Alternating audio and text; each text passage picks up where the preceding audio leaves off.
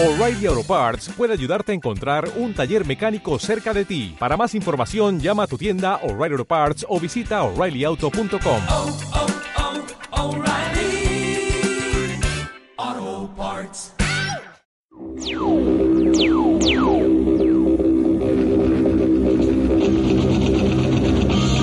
Esta noche en Cine Millonario Rocky 4. Thank you.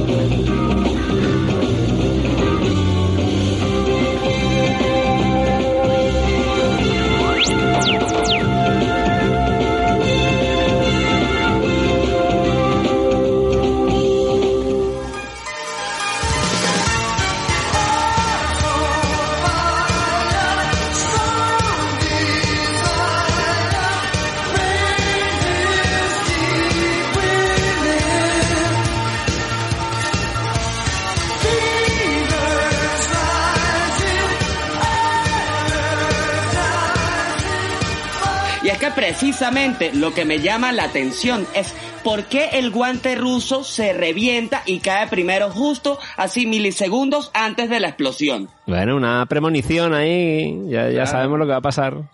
Claro, ¿tú qué crees? ¿Que te van a dejar a la imaginación que van a ganar los rusos? No, El no, no, capi- Me parece muy Capitalismo tendencioso, me parece muy tendencioso por parte del Sylvester Stallone. Va a cambiar, va a caer el muro y las personas pueden cambiar. Bueno, muchachos, obviamente estamos hablando de Rocky 4 que vimos esta semana aquí en su cine millonario. Una película que, bueno, acabó con la Guerra Fría, se podría decir directamente, ¿no? El poder de Stallone, el poder de Rocky, se fue para Rusia, se fue para Moscú, le demostró a la URSS de qué están hechos realmente los americanos, o no. Esto nos hacía gracia bastante de pequeños, por eso esta película la hemos elegido.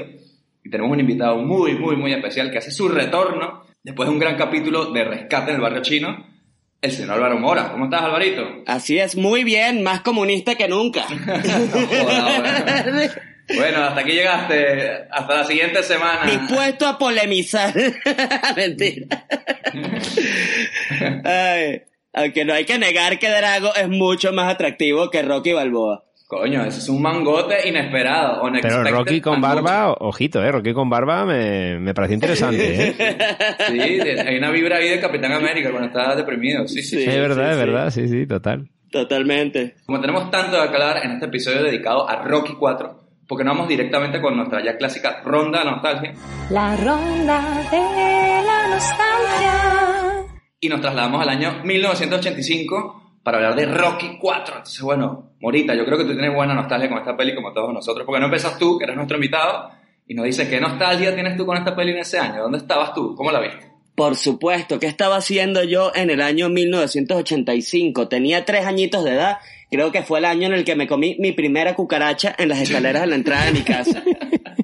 Sin embargo, Mi sin primera, embargo, mi, mi mi primera cucaracha. Ah. mi primera cucaracha. O sea, Luego vinieron más, Una más cucaracha.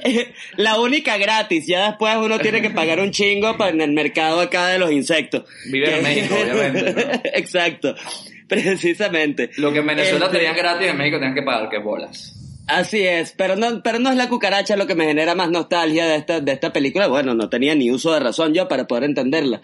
La vi mucho más tarde, pero hay una de las cosas que me genera más recuerdos, José David Ortiz, que fue la playera que tú me obsequiaste. Coño. La de, la de I Must Break You. La playera de la frase más icónica que tiene toda esta película, I must break you.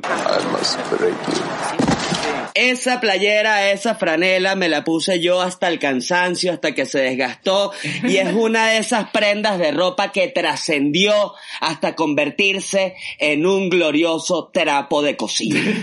Que eso es lo mejor que se le puede Que dar, es la, mejor es la muerte. máxima ¿eh? gloria, la Totalmente. máxima Claro, gloria. claro. Sí, el, la el mejor Hall muerte. of Fame de las camisetas es ser un trapo de cocina. Así es, hay un trapo de cocina en algún lugar de mi casa en Venezuela que tiene a un Iván Drago diciendo I must break you. Qué gran. Así, maldita mugre. Sufre. Sí, Break sabes mugre. Ahora no sé, no sé si ya no tenemos platos y vajilla ahí en mi casa, porque bueno, si lavas lo que laves con ese trapo, pues va a sufrir. Claro, es como que plato que toca, plato que rompes con ese Plato trapo, que ¿no? rompe. Qué cagada. Bueno, tendremos que buscar platos de cartón. Coño, sí, yo me acuerdo que ese fue un viaje que yo hice a, a Londres, a Camden Town, ahí donde venden todo este tipo de camisetas de películas y cosas, y coño, eso me encantó. Y full disclosure, eh, me quedó una talla menos y dije, coño, estaba para Mora, directo. Y la verdad que la cara de ilusión que te hizo, la verdad que no hay, no hay, el dinero no paga eso. Sí, ¿ah? era como de niño de Teletón. Claro, tú se regalaba una camiseta de Messi, tú fuese un niño de la favela argentina, una mira así, ¿sabes? Exacto. Fue maravilloso. Y a- algo curioso, años después, uno de mis socios, Pericles Sánchez, algún día les voy a decir para, para invitarlo, este, se compró una igual. Sin embargo, la de él era mucho más comunista porque él se la compró roja. Ah, no, ya. La, la- la mía tiene un valor sentimental, sea, esa, esa playera nos aferrará por siempre. Y por eso estás aquí en este episodio de Rocky 4. Volvamos a Rocky 4. eh, porque bueno, Mora y Rocky 4 para mí van como de la mano. Así entonces, es. cuéntame entonces la nostalgia, más allá de la camiseta, vale, si te gustó, todo bien. pero con Rocky 4, esta mierda, a nosotros que éramos niños, no en el 85 obviamente, pero nos volvía locos, ¿no? La idea de la coñaza que se dan estos dos. Por supuesto, no solo la coñaza. Yo creo que algo, ¿sabes? Que, que, que despertó en mí por primera vez el deseo de ejercitarme fue ese maravilloso montaje de entrenamiento de Rocky en... ¿Dónde es que era? En, en, en Wyoming. En Wyoming, Rusia. Supuestamente en Wyoming, Rusia. En Wyoming, en Rusia, sí. Había un cartel, una valla de, de Kentucky Fried Chicken en la carretera hacia el lado que no se pudieron borrar. ¿sabes? Sí, vale, sí, claro. Además uno era muy chiquito para poder inscribirse en un gimnasio.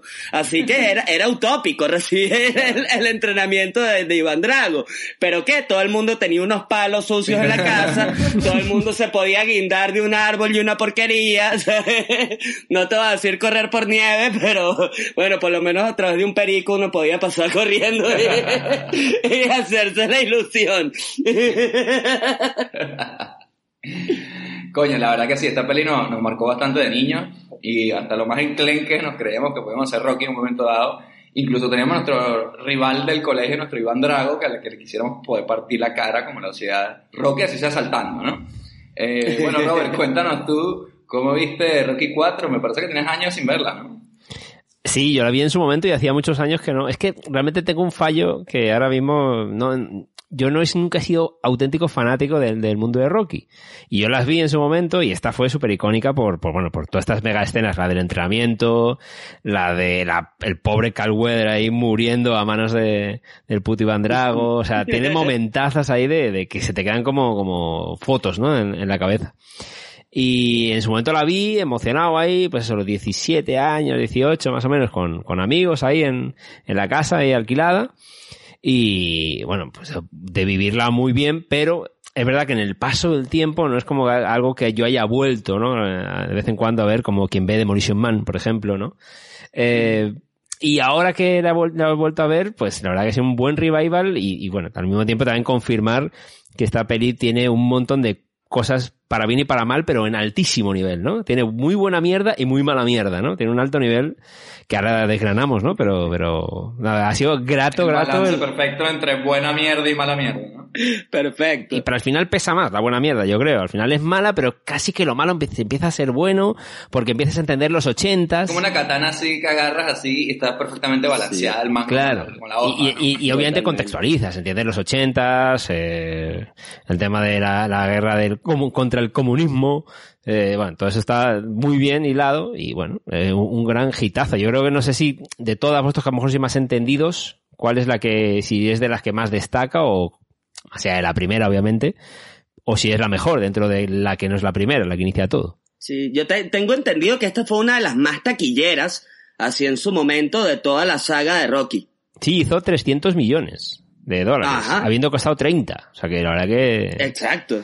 Un buen, un buen pico sacaron ahí. Sí, sí, Que la verdad que cuando tú hablas de Rocky, es verdad que todo el mundo conoce Rocky, bueno, Rocky la 1, la que estuvo nominada al Oscar, etcétera. Pero Rocky 4 es el epítome de lo que es puto Rocky, ¿sabes? La del ruso, el que no sabe ni siquiera qué número es. Tú dices la del ruso y ya está. Sí, sí, sí. De hecho, llegó, llegó para romper paradigmas dentro de la misma saga, ¿sabes? Por ejemplo, era la única que no tenía el número y el, y el, y el crédito escroleado del Rocky, ¿sabes? Como que rompió un poquito ya lo, lo, lo, lo- todo- todas estas cosas que traía, que traía la saga. Todas, todas, todas estas pic, esta- estas ridiculeces de, de Sylvester Stallone. Sí, como que, que se sintiera que no era, que se sintiera que no era por la plata, mentira.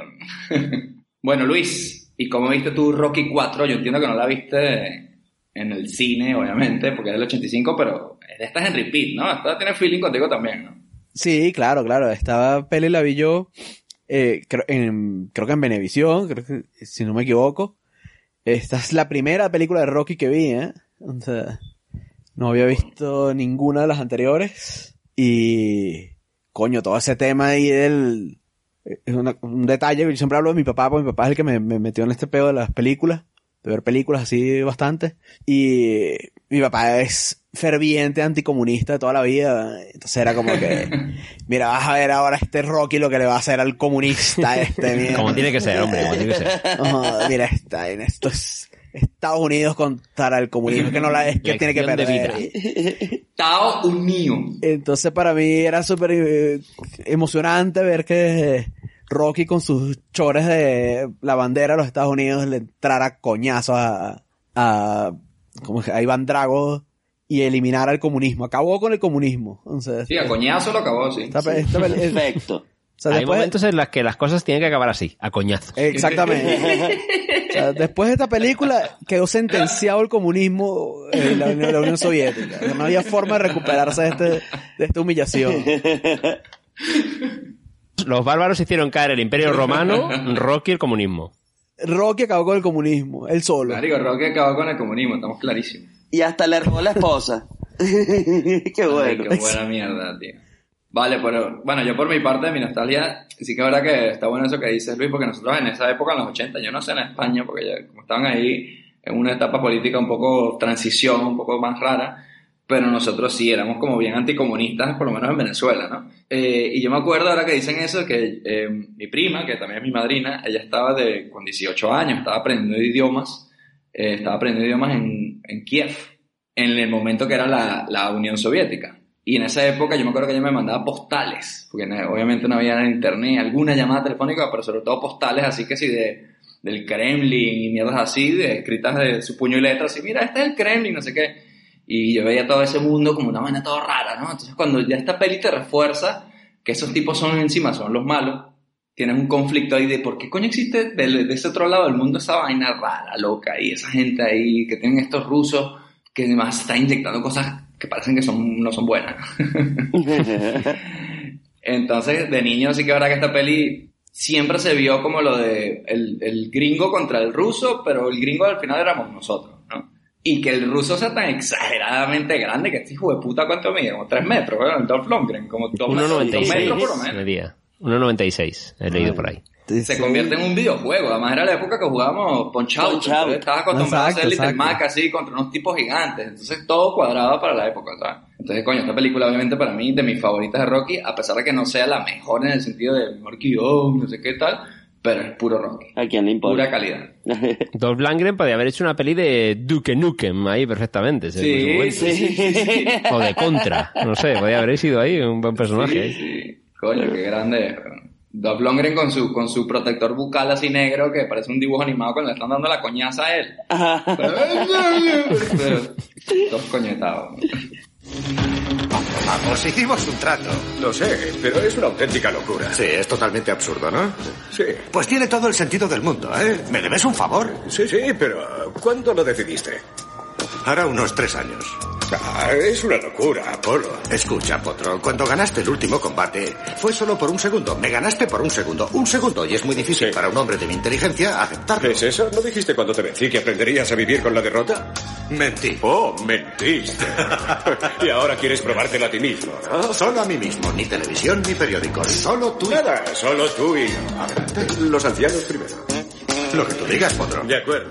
Bueno, Alvarito, ¿y por qué no nos dices tú que eres nuestro invitado esta semana? Un poquito la sinopsis aquí de Rocky 4 para los más despistados, los que no se acuerdan un poco de dónde viene la historia de Rocky, qué es lo que está pasando aquí en esta historia, brevemente. La sinopsis de Rocky 4. Pues mira, nos enfrentamos a un Rocky 4 que ya está consagrado. Es el campeón mundial, ¿sabes? Está en la máxima cumbre, eh, gozando de toda su gloria. Así como Iván Drago convertido en mi trapito de cocina.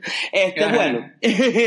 este, Y, coye, mira, resulta que, que un día eh, Apolo Creed, que, que, que ya es de este boxeador, que está venido a menos, y está como acomplejado, ya se siente viejo y tal, le dice, oye, Rocky, mira, dale, que yo no puedo superar, chamo, que me hayas reventado la madre, así que vamos a darnos unos golpes acá en este ring, y que bueno, pero sin cámaras ni nada, no, no, no, esto es solo para mí, hermano, que, no, yo sí sigo joven, yo sigo joven, y Rocky, güey, bueno, está bien, viejo, vente, Sí, vamos bueno, a... te va a dar una coñaza aquí en la casa sin que Vamos a nadie vea, darnos no unos, coñazos aquí encerraditos para que Te va a nadie dar una pela aquí Sí. sin que no te vea nadie, no te preocupes. Entonces, bueno, Apolo y Rocky tienen como que este combate homoerótico, como casi todas sus escenas, ¿no? Como la que están así mo- eh, mojándose, echándose agüita en el mar y todo, ¿sabes? Pegando en el ring y tal. Y bueno, muy bien. Entonces, de la nada, descubren que apareció el comunismo. El comunismo, el comunismo ha llegado por la puerta grande a los Estados Unidos y tiene la forma de Dolph Lundgren, bellísimo, apuesto, vestido de soldado,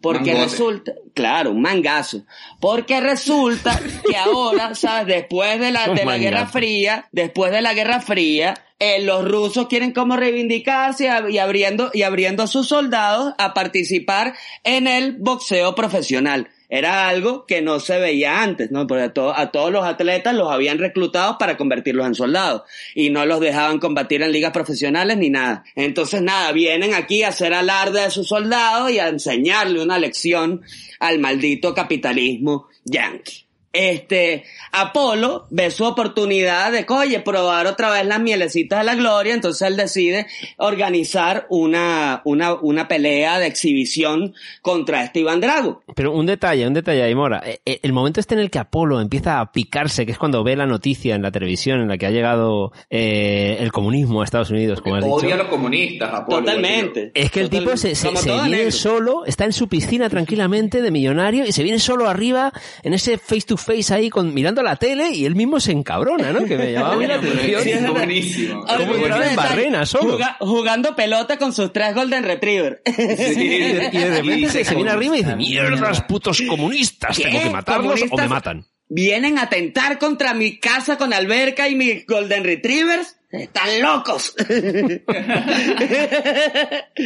Después de que Apolo dice, mira, no voy a permitir que el comunismo me quite mi mansión, mi piscina y mis tres Golden Retrievers, él va y hace una rueda de prensa con Rocky y están los rusos, está uno ahí que es como un Gorbachev, está Iván Drago bellísimo en su traje y está la esposa de Iván Drago que Ludmila se llamaba, la- una catira con una cara de mala horrenda, que es como... Coño, sí. Futura que es como- esposa de, de Sylvester, ¿no? Eh, eh. Brigitte Nielsen, ¿no? Brigitte no- Nielsen, sí, sí. Brigitte Nielsen, exactamente. Este, Danesa. Ahí Apolo se- Red Sonja, ¿no? Esa era la de la y peli Red de Sonja, Conan, ¿no? es, ahí ves, Red Sonja, sí, sí. Ahí Apolo se pone súper grosero en esa escena. Yo no sé si ustedes se han pillado. Y uno, uno, de, los dat- Totalmente. uno de los datos curiosos que, que, que investigué es que- Curiosidatos, perdón. Un, ah, un- Se tienen que llamar así. un, curio, un curiosidato que investigué es que en la traducción al italiano se ponen particularmente racistas. ¿Sabes? Como que Apolo, su diálogo es, no, mira, la lengua de este tipo no, no ha pasado por migración. Y, y en italiano la traducción es como que, no, los malditos cerdos comunistas rusos que comieron la lengua a este maldito ruso. Y estoy como que, "Epa, pero ya va. No, pero ¿Cómo ahí Apolo, a- Apolo lo hace fatal. Los rusos están tranquilos y, y- porque es un combate de boxeo al fin y al cabo, una exhibición. Y Apolo se viene arriba y, y la monta parda el hijo de puta. Ahí. Y la monta, ojo, pero la paga muy, muy caro. Porque Obvio, ¿qué pasa? claro. ¿Qué pasa? Apolo Creed se, con- se consagra, se consagra como la mejor o, o como el mejor de los negros que muere primero en una película. Sí, Yo coño. te quiero dejar eso por sentado acá. Apolo, de todos los negros que se mueren de primero en una película, el que lo hace con mayor Hombre, muere grandeza bien arriba, eso es verdad, eso es verdad. en la historia del cine. Incluido él mismo en Depredador, cuando muere el que sin brazos, ¿sabes? Exactamente, gana. exactamente, compitiendo contra él mismo sin su bracito. Pero acá es una cosa inaudita el show que se monta con James Brown, además las, las, las ironías, que, que, Sí, qué bueno, belleza Sylvester Stallone seleccionando esa música, la canción se llama Living in America. Living in America. Living in America.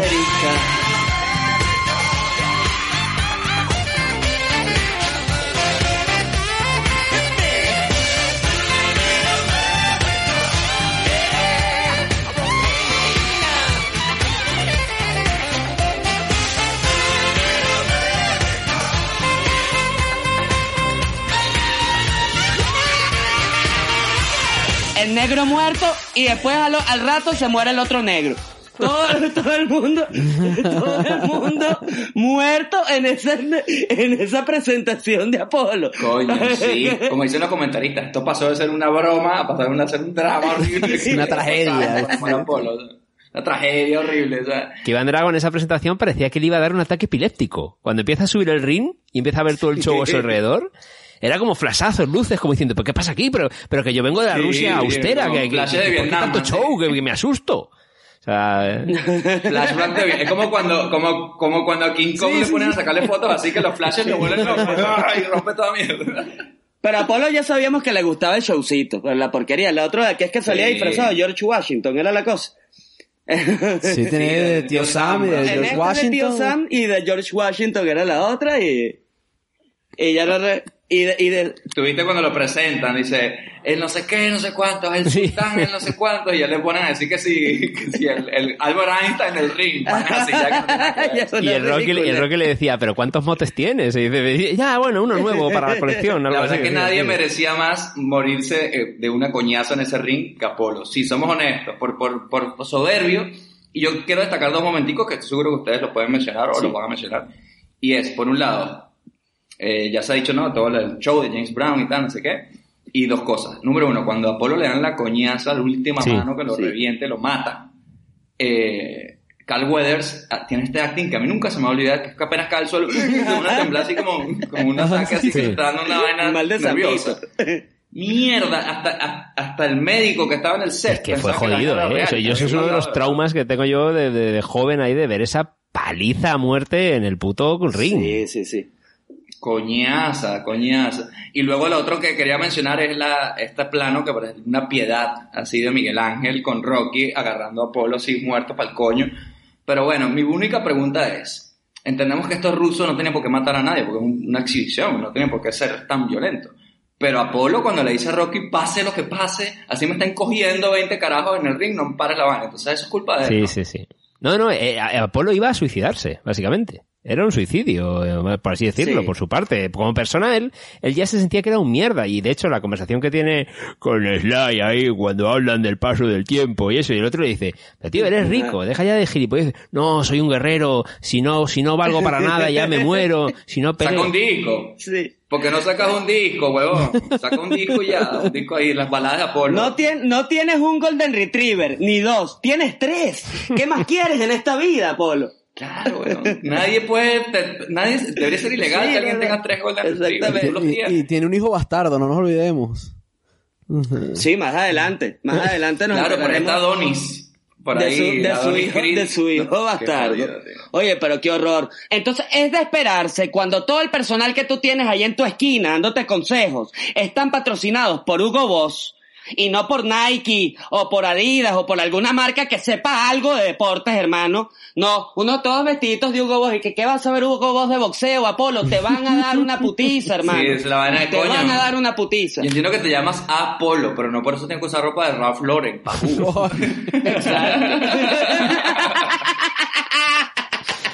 Pero de todos modos, la paliza que le mete, tío, es demasiado Totalmente. bruta. Son unos, unos punchantes que yo, uno- yo con- a mí me pasa con las películas de boxeo que sé que es una película, pero cuando están bien hechas, yo me creo que es un combate de verdad y lo están reventando, tío. Son unos hostias.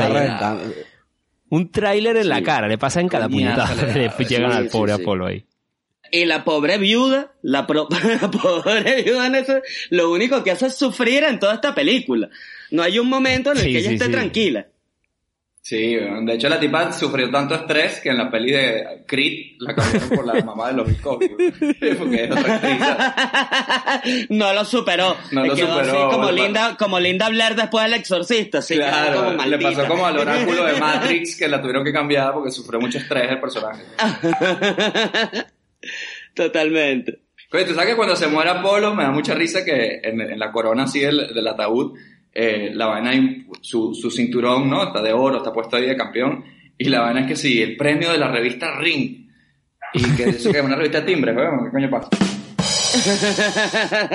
Oye, ¿sabes que Curiosamente, Apolo estuvo a punto de no morirse en la película. Ahora te quiero decir, no, no el personaje, el actor, porque durante un, un durante la, la producción aparentemente tuvo unos Sí. problemas súper serios con, con Dolph Lundgren, que el tipo renunció a la película. Ah, se fue, Entonces, sí, tuvo que llegar Sylvester Stallone ahí a mediar entre los dos y tal, y que mira, tú, Russo, bájale dos, tú, Apolo, baja la pendejada, aquí vamos a hacer Es billetes. que se cabrearon de verdad. Que era y- igual que los personajes, es ¿no? El ruso estaba todo camorrero y el, Sí. y el Apolo estaba todo huevo. ¿Tú quién te crees que Y se eres? empujaron en el ring varias veces y, y perdieron cuatro días de producción Sí, por esta sí, mierda de sí. bronca entre ambos. ¿En serio? De de producción puta. por esa ridiculez. Living in America. Que ojo, que yo hay que romper una lanza a favor de, de Dolph Lundgren, que es un, cha- un chaval, ingeniero químico sueco, que se fue a estudiar a Estados Unidos con una beca Fulbright en matemáticas. Y cuando estaba en el MIT, es que se puso a hacer castings, porque era así un, un buen horro, un mangote de ingeniero, Así y de es. ahí, y de ahí es que entró en el mundo del cine es. y era su primera película esta de, de Rocky. Estuvo como seis meses para conseguir el papel. Sí, ¿no? sí, sí. Creo que tuvo una película antes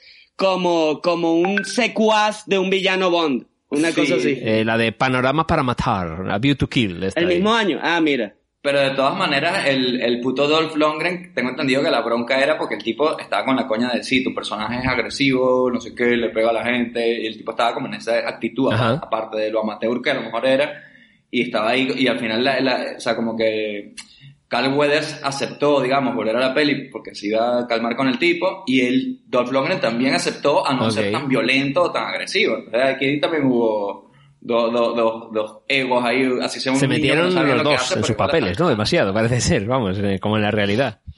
que es lo mismo, es lo mismo.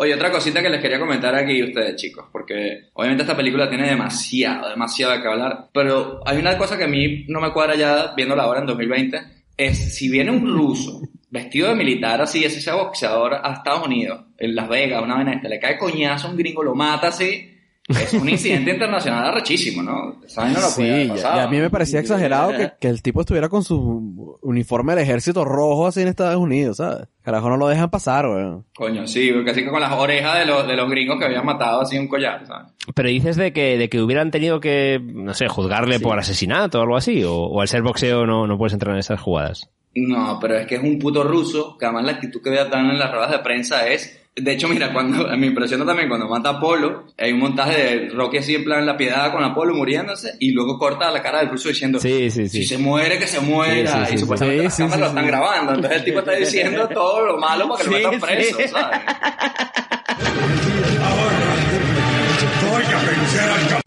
¡La camilla! ¡Traigan a un doctor! ¡Está muerto, Dios santo!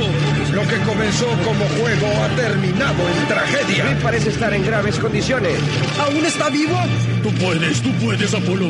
Así lo quise. Oye, en verdad no, no, no había, no hacía falta spoilear la escena con Iván Drago diciendo eso. Claro.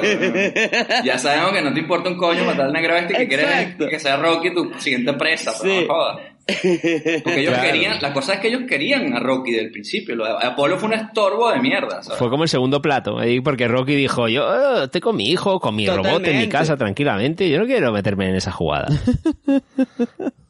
Hablemos del robot, hablemos del Por favor, robot. porque yo me quedé en shock viendo esa mierda. ¿Qué opinan de la vaina más ochentosa de esta robot, película, sí, que es el puto robot? Oye, yo, yo creo que ese robot fue lo que inspiró la relación de Joaquín Phoenix en Her. Yo creo, Pauli, Pauli. Ex máquina, ex máquina salió aquí. Yo, por yo no lo entendí. Yo cuando lo vi dije, bueno, será una gracieta, no aparecerá más. Pero tiene un montón de planos y minutaje ese puto robot en toda la película. Sí, aparece cada rato con Poli, que Poli es una caricatura en sí mismo, ¿no? O sea, Curio- sí, totalmente. Curiosidad, aparentemente Sylvester Stallone en una de estas reuniones eh, hollywoodescas, eh, donde abundan las drogas y, y los vicios, eh, eh, conoció, presentaron esta inteligencia artificial que era este robot y el tipo quedó fascinado y lo tuvo que reclutar para su película. Vino, vino de una presentación en, en una fiesta. Ah, joder. Así es, y aparentemente el robot, que creo que se llama Psycho o algo Sí. así, está sindicalizado. Creo que pertenece al sindicato de actores y todo. Hicieron toda la, la pantomima completa. Coño, yo es que yo, yo que me- por más que trataba de entender por qué, digo, bueno, pero cuando le veía, y más minutos, y más minutos, y cuando ya vestido de Papá Noel, ¿no? Cuando están en Navidad. Eh, Sí, ¿qué- por cierto, una cosa. El puto, o sea, vale, yo entiendo que, yo sé que estoy avanzando mucho en la película, pero Rocky eventualmente decide aceptar esta pelea contra, contra, decide aceptar esta pelea contra Iván Drago eh, con la condición de que tiene que ser en Rusia y la vaina es el día de Navidad. Y se va Rocky solo, con Polly, con su entrenador y tal. Y luego, bueno, sorpresivamente aparece Adrian, su, su mujer, tiene un momento bien romántico y tal. Pero luego durante la pelea, que es el 25 de diciembre, vemos que los niños, su hijo y otros niñitos están viendo el partido en la tele, o sea, perdón, la pelea en la tele, y está el robot así disfrazado de Sí, Papá sí, Noel sí. de niñera. Dejaron a los putos niños solos con el robot cuidándolo en Navidad. El día de Navidad, weón, ¿qué es eso? No había ni, ese, ese era un Sí. Blade Runner. Estábamos viendo Blade Runner de nuevo aquí en el futuro. Esa, esa era la mi pobre angelito que yo quería ver. Claro, claro. Mierda, o sea, qué, qué irresponsabilidad. Bueno, mejor que dejarlo con Paulis, de- definitivamente. El tío Poli se toma dos, dos ponches crema y por la noche cuidado con él. ¿eh? cuidado con Poli, cuidado con el tío Poli, encierra, encierra con llave, enciérrate con llave con ese robot. Mira, es más, vamos a hacer una vaina. Olvídate, vamos a llevarlo para Rusia al tío Poli porque yo no me fío de ese carajo. Así es. Además, le cambian la voz, ¿no? Porque al- luego empieza a hablar con voz femenina y al principio era voz masculina, ¿no? En un momento dado de la, de la Sí. Él se la cambia, él se la cambia. El Poli, ¿no? Se pajea con el la. Ahí había algo más, había algo más ahí. Es la, evolución. El, el robot cuidándolo, Era el Westworld de Sylvester Stallone. mandándolo a cepillar los dientes porque el tabaco le ponía los dientes amarillos al robot. Coño. Súper cariñoso ese robot. Coño, el que diga que los robots no tienen sentimientos después de ver esta película es un insensato. Sí, es- por supuesto. Esta película habla más de la, de la unión de la, inteligencia- de la inteligencia artificial con el humano que cualquiera ex máquina ni nada de eso. Se lo, Uy, se lo que sí, garantizo. que más- más, más que el hombre bicentenario. Mira, una cosita también que quería comentar aquí. Adrian es un personaje muy sufrido, eh, porque siempre ha sido este personaje como muy, muy, muy, muy callada desde la primera Rocky, que esa es un poco la gracia de ella, ¿no? Que es una, una, chica que estas cosas le, le va pasando, la, la vida de, lo- de la- ser la esposa de la locura de ahora hay que irse para Rusia y tal, ¿no? Pero cuando está en todo el momento duda, a mí me da risa que hay momentos que ella le dice directamente así, mira Rocky, es que no puedes ganar. Sí, buenísimo, No buenísimo. vas a ganar, huevón. Sí. ¿Y ganó o no ganó? Hostia, ganó, pero Sí, pero sí, sí, sí, pero el tipo se queda como, eh, gracias por el apoyo, pero, pero era un apoyo que yo, yo Sí, le entendía, ¿no? ella, ella le estaba protegiendo en ese momento, claro, porque dices, vamos a ver, acabo de ver como un tren le ha pasado por encima a tu colega, vale que tú eres más joven y más fuerte, pero tú ves las hostias que da ese mangote También ruso. más chiquitico. Re- también, recordemos que es una también fucking mucho más chiquitico. Totalmente. Claro, Oye, pero muy, muy, muy, muy, muy balurdo el mensaje de Rocky en ese, en ese momento diciendo, no, que yo soy un peleador y que la- las personas no cambian. Sí, las personas nunca sí, cambian. Aquí no creas en el cambio. O sea, es como, y después va Sylvester Stall- Stallone a votar por Obama. No me, no me vengan a joder. Yes, we can. No, pero ahí yo sí veo que es es un arco de transformación del personaje de Rocky dentro de la película, que es precisamente pensar de que no se puede cambiar. Y en su speech final, obviamente, se dice que sí podemos cambiar. Sí, es verdad. Los rusos y los americanos. Y Gorbachev ahí, que no le falta la mancha en la frente, pero sabemos que es Sí, sí. Gorbachev. Pero que después lo castearon en una película como Gorbachev. Ah, más tarde, Ese era el ¿no? puto Gorbachev. Ajá. Eh, Eh, así que no, no me parece. Igual esta película estamos hablando como demasiado en profundidad porque bueno, si somos en su cine millonario, pero justamente Rocky 4 es una película que no se nos olvide que es 30, eh, medido, ¿ah? 30% de la película. Sí, son demasiado, montajes ¿ah? de escenas de entrenamiento y mierdas así. ¿sabes? 30%, sí, había leído que de, de la, de la ¿Tanto? mitad de la Joder. película hasta el final, el 30%. 50%. El, no, pero exacto, en la distribución de ese 30, de la mitad de la peli hacia el final, 50% de eso No. es montaje musical. Sí, sí. Falta la de Karate Kid, que lo hablamos hace poco. eh, You're the best around. Y aquí tenemos la de Hearts of Fire.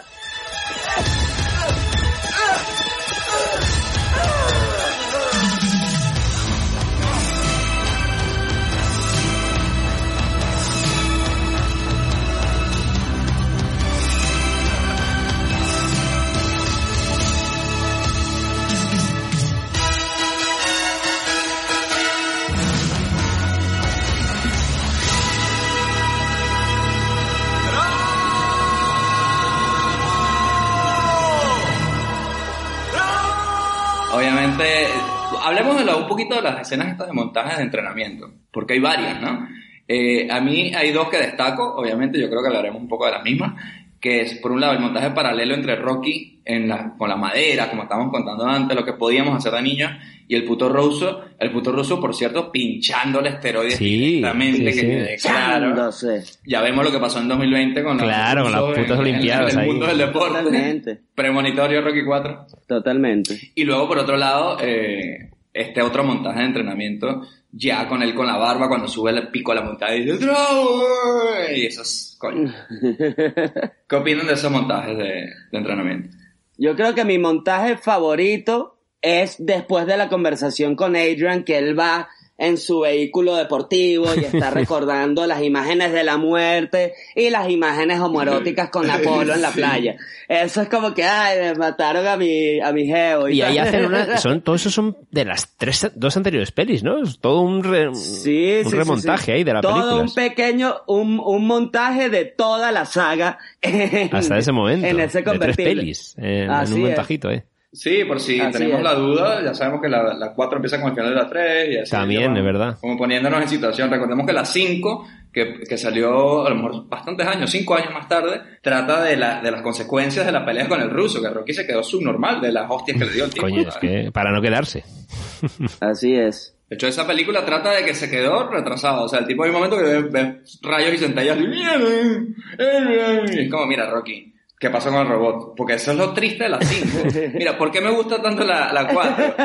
Porque en la 4, como decía Álvaro, eh, Rocky está en su máxima expresión, en su máximo punto de carrera, es el campeón, está forrado de plata. Pero en la 5, como que no sabemos bien por qué, no me acuerdo, el tipo está en la ruina y ya está, tiene que volver otra vez la- al apartamento de la casa de mierda donde salió el Rocky 1 y todo es así como de invierno, están ahí pobres, weón. es como que qué mierda es esta? ¿dónde coño está el robot? Sí, sí. ¿Dónde sí. coño está el robot? Una recesión. Lo tuvo que empeñar ahí. Lo empeñó. Lo empeñó para poder pagar el departamento Claro, el robot así en las esquinas de Filadelfia haciendo pajas a la gente por, por baterías Duracell, ¿sabes? Horror. weón. Eh, bueno chicos, ¿por qué no vamos ya haciendo un poquito resumen de nuestra experiencia aquí con Rocky 4 y hacemos nuestra ronda final donde decimos nuestra escena favorita y si esta película la recomendamos, cuál es el mensaje que nos llega de Rocky 4 ahora en 2020, ya que definitivamente por lo menos la Unión Soviética cayó, el comunismo sigue jodiendo, pero eso ya cayó, entonces ¿cómo la vemos ahora? Empecemos obviamente por Alvarito, nuestro invitado de esta semana, y cuéntanos cómo, cómo la sientes, Rocky. Sigue impactando, ¿no? Sigue impactando, sigue impactando. Este, pero hay una gran ironía y era, y era esto, ¿sabes? Que, que, que va a seguir vigente. Y creo que es por lo que el comunismo va a seguir partiéndonos las bolas de aquí hasta, hasta el final de la, de la humanidad. Y es que es eso, ¿sabes? Que el, el comunismo en esta película es el que contaba con toda la tecnología y todos los recursos para acabar, para, para acabar con Rocky. Pero no, Rocky sin recursos, de la manera más socialista posible, se entrena Claro, y le parte la y piedra. Entonces es como que, eh, que, que es ese círculo vicioso de Sí, que ¿Qué con los quieren palos y decir? la ¿Qué piedra- mensaje estás diciendo? Que en realidad ¿Qué el, el mensaje me estás underdog diciendo, Rocky? era, era el que al final era secretamente comunista. Que No, pero es que Rocky era un Balboa. independiente, ¿no? Y, y claro, el otro es el. Pero es que Rocky es un tipo que Estado. no es inteligente. Estoy seguro que ese, seguro que en esa semana en Rusia salió comunista esa mierda. Por eso, por eso el Rocky 5 no tiene ni, ni robot ni un coño. El entrenamiento comunista es el que garantiza el éxito. Y por eso que el Porque- no te Hombre, cuando tú tienes mucha plática No, pero detrás. es que el verdadero entrenamiento comunista es el de Rocky. Claro, sí, sí, esa es la ironía. Ahí sí lo veo, lo veo. De todos modos, viendo la pelea, un, un apunte breve. Las hostias que se meten en el último combate son del estilo de las hostias que se meten con el Carl Weather. Y sin embargo, Rocky Totalmente. sobrevive porque hay, se meten demasiados golpes. Recuerda lo que dice Drago. It's like it's made of iron. Está hecho de hierro. Es verdad, es verdad. Ahí hay otra curiosidad y es que y es que es que Rocky le exigió a Dolph Lundgren que le pegara en verdad, que para darle credibilidad a todas las escenas de pelea Ajá. se dieran los putazos en serio. es que- ¿Y qué pasó? Y esto llevó a que Rocky saliera de emergencia en un helicóptero rumbo a Canadá rumbo a Canadá con una, una, una crisis en el corazón porque le, le, dieron- le metieron un putazo demasiado duro en el pecho. O sea, que el tu- sí, sí, sí, que lo recibieron en el hospital. Bueno, todo esto es sin confirmar, como todo lo que yo digo. pero, pero, cuenta la leyenda de que Rocky, Rocky llega al hospital y todo el mundo decía, "Ah, no, mira, no, que todo debe ser un choque. Porque tenía toda la, La zona del pecho. todas las señales de, de, de, de que era un traumatismo de que te genera el volante, que te genera el airbag cuando Claro, sale. Choque automovilístico, ¿no? Exacto, que era un choque automovilístico, ¿sabes? Y Rocky dijo, no, esto es el Flandrin, pero cabrones, ustedes no lo han visto, ese hijo de puta es un Sí, sí, camión. sí, total. Y bueno, y- y literal. Son unas hostias demasiado Y brutas. literal, en serio. I must break you. Son demasiado brutas las hostias que se meten. O por lo menos lo parece. De hecho, Dolph Lundgren es el camión que después Sylvester Stallone eh, maneja en la película que hace Vencida. halcón. en el halcón. Se reconciliaron ahí ya. se reconciliaron para esa película. Pero sí, Rocky pasó uno- unos días ahí tratándose esa mamada, ¿verdad? Después Qué no sé con qué, con qué cara habrá llegado, con qué ganas de que le den putazos de verdad habrá llegado al set. Pero muy bien. Vale, ¿y cuál es entonces, entonces tu escena favorita concretamente de Rocky 4? ¿Cuál sería? Es difícil. Sí, yo creo que, a ver, creo que tendría que dársela al montaje de del entrenamiento de Rocky, porque sí fue algo inspirador, en verdad. Era la, era la canción, ¿sabes? Es la canción que yo tengo en mi playlist de gimnasio. ¿Sabes? Es ese, es ese rollo, ¿sabes? Es- esa es la vibra. Cada vez que yo estoy en el gimnasio, esto es lo que yo quiero evocar. Y me gustaría no estar en un gimnasio, me gustaría estar corriendo por Wyoming. Pero bueno, no me queda, no me queda más remedio. Es esas canciones entonces, Álvaro, que escuchas una vez al año. Sí, primero de enero. Ay, qué bueno, coño. Bueno, Robert, cuéntanos tú cuál es tu conclusión de escena favorita de Rocky 4. No, en conclusión, pues eso, estamos entre un peliculón, yo creo, en cine millonario, con todo lo bueno y lo malo que tiene, pero recomendadísima. Eh, tiene muchas cosas de los 80 cutres, obviamente, pero que a día de hoy ya hay que verlas con cariño. Hay esos montajes, hay un uso de la música, no de la música de, de grupo, sino de la banda sonora, un poco electrónica, extraña, cutre, ¿no? Que creo que de hecho se llevó un Razzie a peor banda sonora, esta, esta película. Eh, Coño, qué bolas tienen, infieles. pero bueno, lo- pero que es la parte del soundtrack, de verdad. O sea, luego obviamente la- los temazos que tiene son temazos, ¿no? Eh, todos estos que habéis dicho, el The Eye of the Tiger y bueno, tiene tres o cuatro temazos muy gordos, ¿no? Que, que entran súper bien, aun- aunque pase el tiempo.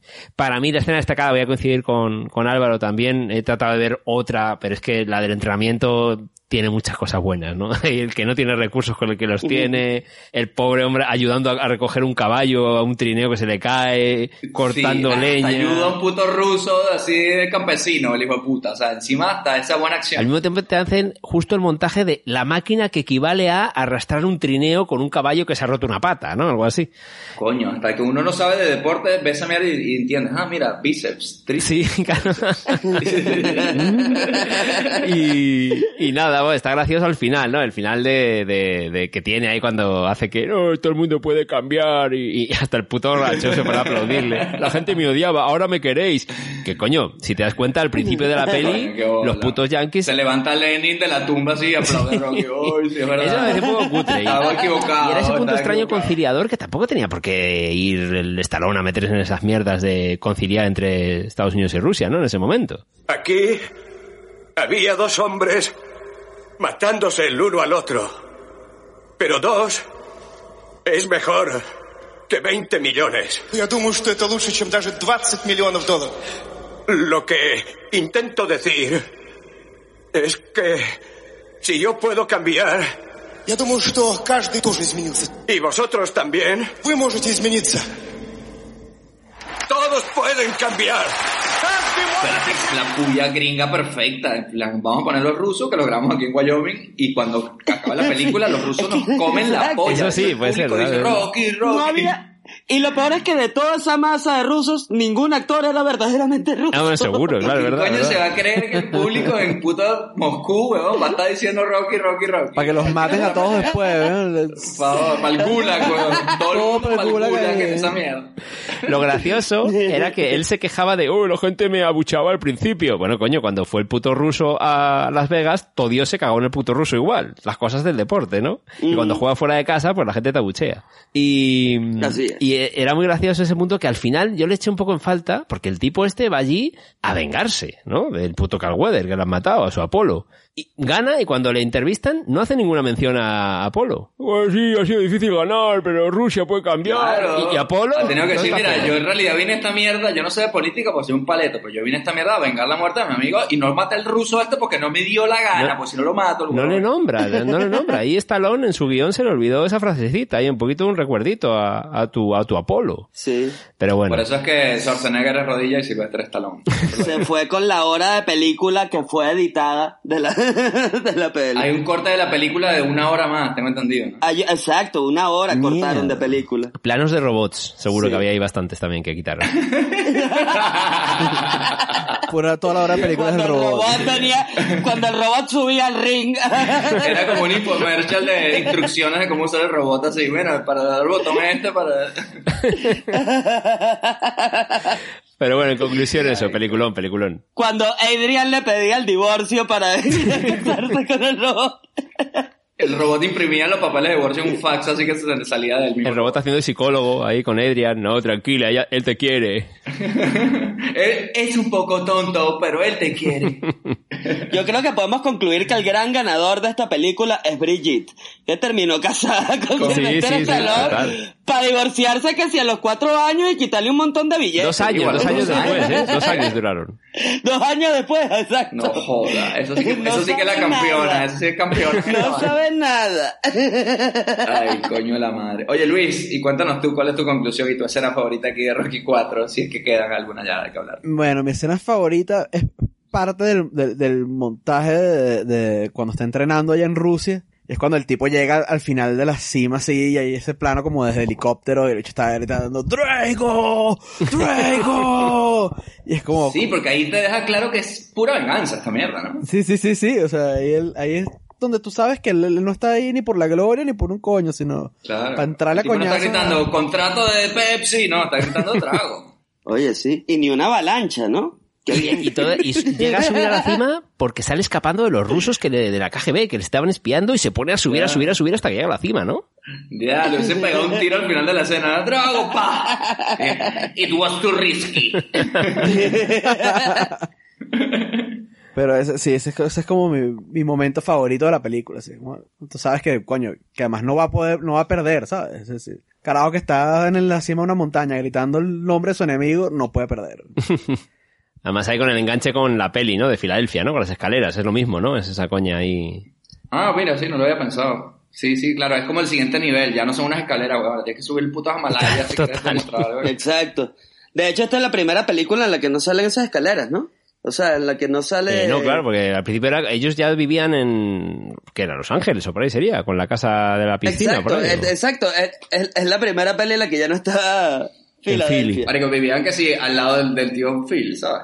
Exacto, ya, está, ya estaban en Bel Air.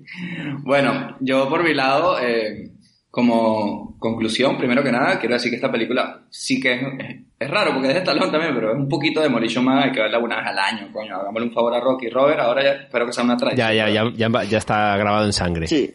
Ya tienes el transfer.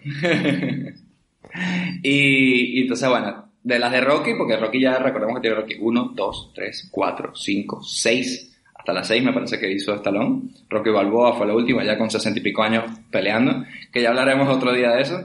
Eh, pero esta yo creo que es la que la gente más se acuerda. El que sabe de Rocky, las escenas de montaje, son como, es una película de hora y media, muy digerible, ¿no? Es como el paquete perfecto de lo que coño es Rocky. ¿no? Sí, sí, total. Pero tiene este punto campi de los 80 de que ya es contra el ruso. Entonces el ruso ya es un, es un villano ya Bond, ¿no? Literalmente. Entonces, obviamente, claro que la recomiendo, coño. O sea, hay que ver pelis de Rocky. Te gusta o no, hay que ver pelis de Rocky, porque la primera peli de Rocky estuvo nominada al Oscar como mejor película y creo que ganó mejor, mejor guion. O sea, que Stallone es escrito por él, o sea que Ojo, y esta peli es dirigida por Stallone, que para ser de los 80 no está mal la cosa. Y como escena favorita, obviamente tiene que ser un montaje, pero recordemos que, como decía Álvaro, hay como en la 50% final de la película, la mitad de la, como en la segunda mitad de la película, hay como que el 50% son montajes, ¿no? Y hay dos, el que han mencionado ustedes, y luego hay otro que es cuando ya llega Adrian, que él está entrenando ya con, que está Polly, está Adrian, y aquí quiere hacer una mención muy especial a Duke, que no se habla de Duke demasiado en Rocky 4, porque recordemos que Mickey ya se murió, que era el entrenador Sí. de Rocky, y Apolo Sí, sí. también se murió para el coño, que era el entrenador de Rocky en Rocky 3. Mm. En, cambio, el único que queda aquí para entrenar a Rocky es el puto Duke, que ese negro se va para Rusia, se va para donde coño maro se tenga que ir para entrenar a Rocky en esa mierda, tío. Y me encanta la escena donde está eh, Adrian, está Polly y está Rocky así entrenando, pero el que está fijándose en él es el puto Duke. De hecho, tiene una escena ahí que se hablan ahí y él le dice ahí, mira, huevón, esta mierda es así. Tiene un momento de, mento- de mentoring ahí que le hacía falta a Rocky porque nadie le da mentoring en esta peli, nada más Duke Cierto. que hacía falta, ¿sabes? Y como gracia extra para amar a Duke, es que cuando Rocky está entrenando así, no sé si se ha fijado que estamos en Rusia a menos 30 grados y Duke parece que le echaron un balde de sudor así en la cara. Está ahí como, "Ugh, ugh, no pain, no pain. Y es como, este negro nunca para de sudar. Es, es como el de, es como el de Punch Out, el que está ahí ese al. Es como el de Punch Out ahí. Es increíble. Y en la pelea final ya, obviamente, el único que le dice Rocky las vainas son es él, weón. O sea, es- porque esta vaina al final es un deporte y hay un tipo técnico detrás siempre, y es Duke. Y hay un momento que Duke le dice, dale para el cuerpo, que es al final de la peli. Y cuando Rocky le da para el cuerpo, esos son los tres coñazos que fue lo que huele mierda a, a Iván Drago. Así que Duke, MVP de esta película, no joda. ¡Bravo! ¡Bravo! ¡El mejor! ¡Apártate,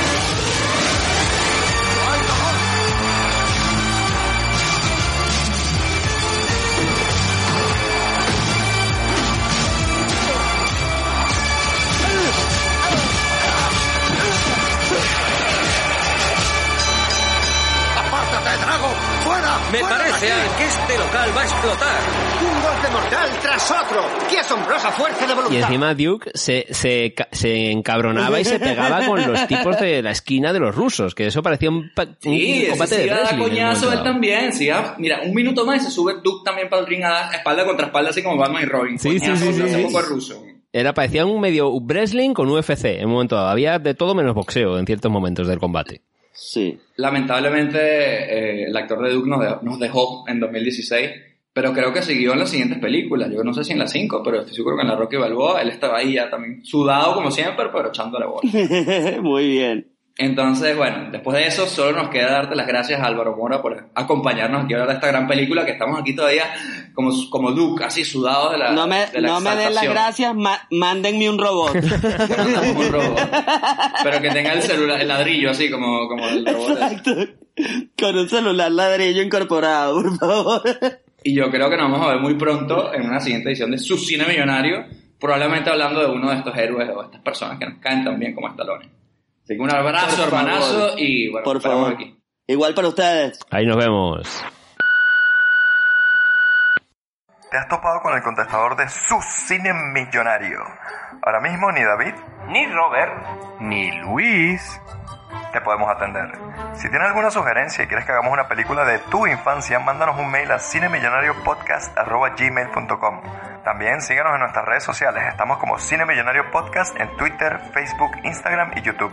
Tenemos un capítulo nuevo cada viernes en donde sea que escuches tus podcasts favoritos. Recuerda también que darnos 5 estrellas en Apple Podcast nos acerca cada vez más al dominio mundial. También puedes apoyarnos en Patreon para que tengamos con qué alquilar las películas en el videoclub. Deja tu mensaje después del tono. Y bueno, Robert, ¿qué me tienes aquí para la semana que viene? Después de tanta hostia, yo creo que tiene que venir algo más, más suave, ¿no? ¿Qué hay por ahí? Después de tanta coñaza y tanto coñazo ahí en el ring, tanta muerte y destrucción, algo romántico quizás, ¿no? Podemos tener un cocinero en un barco que se enamora de una stripper. Ay, qué romántico, qué Y romántico. de ahí tienen que, que lidiar contra una banda de asesinos terroristas. Un poco así. Pues, ¡Mierda! El cocinero era el problema. Coño, no será, no será entonces alerta máxima con Steven Seagal. Correcto, correcto. Cambiamos de héroe de acción a otro de acción. Mierda, al principio me habías engañado, ¿eh? Me habías engañado al principio, ¿no? Pero bueno, qué bueno, coño. Pues alerta máxima aquí en su cine millonario. Ahora vamos a pasar al plato fuerte ya, que después de tanto estalón y tal, vamos con Steven Seagal. Y bueno, ese cuchillito ahí violento y rápido cerquita. Además creo que tenemos un invitado de lujo también, el señor Álvaro Godoy, así que no se lo pueden perder la semana que viene. No se olviden, como siempre, beber sus 3 litritos de agua al día, lávense las manos y recuerden. Si alguna vez tienen algún problema, valoren siempre darse a coñazos, que es posiblemente la mejor solución. Una buena coñaza a tiempo arregla hasta el comunismo.